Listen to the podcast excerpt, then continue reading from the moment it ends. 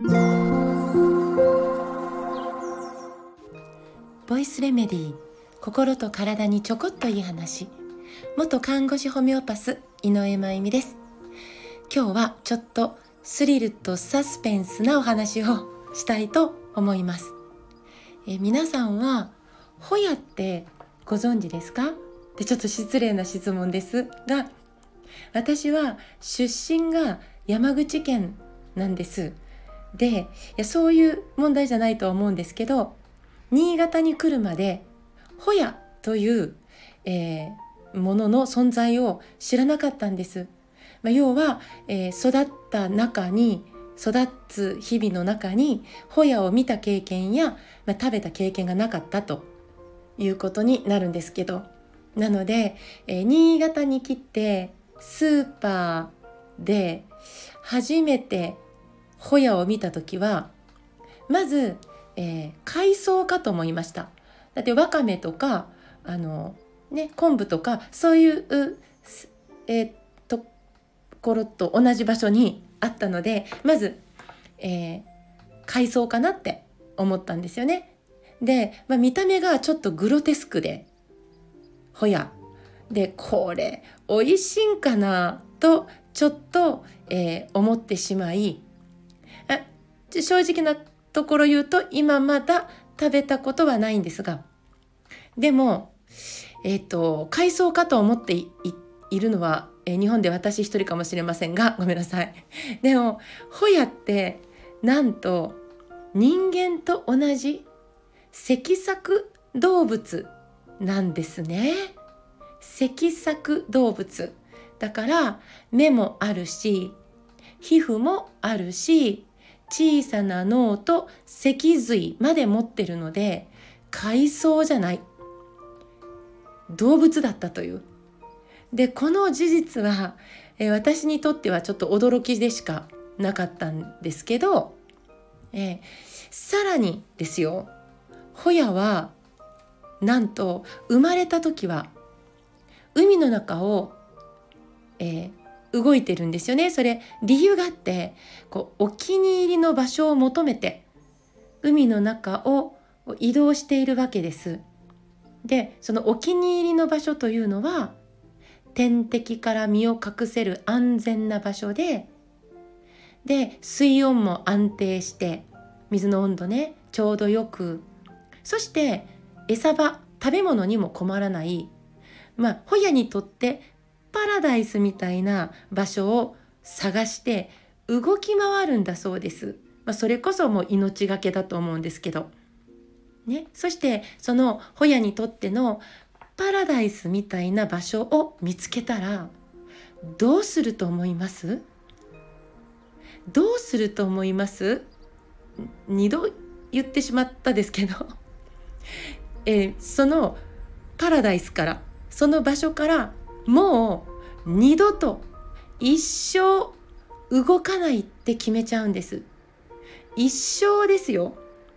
この割り切りはどうやってできるんだろうって思っちゃうんですがだからホヤは固着動物という種類なんです。え固くつくという感じですね。固くつく固着動物。しかもですよ。しかもそのパラダイスに固着したホヤが一番最初にすることってなんだか知ってます？なんと自分の脳を食べるんです。もうどうやってってちょっと想像もできないんですけど自分の脳を食べるんです。なんでそんなことをするかというと脳がなくても生きられるんですよね。なぜなら皮膚と腸を残しているから皮膚と腸があるからなんです。なのでこれが脳の代わりをするんで脳にエネルギーを送ることが無駄なんですよね。すごくないですか？で皮膚と腸にはたくさんの神経回路があって脳とほとんど同じ構造をしているんですよね。だからただ腸というのがうんちを排泄するためだけに作られた管なんだったらそもそも脳レベルの神経は必要ないはずなのに腸には脳レベルの神経が発達しているんです。これ人間も同じなんですけどね。腸と皮膚はめちゃくちゃ賢いんです。脳の代わりになれちゃうほどに。でね、この脳を持って生きる生き物、ね、えー、人間だけじゃないですけど脳を持って生きる生き物には共通点があって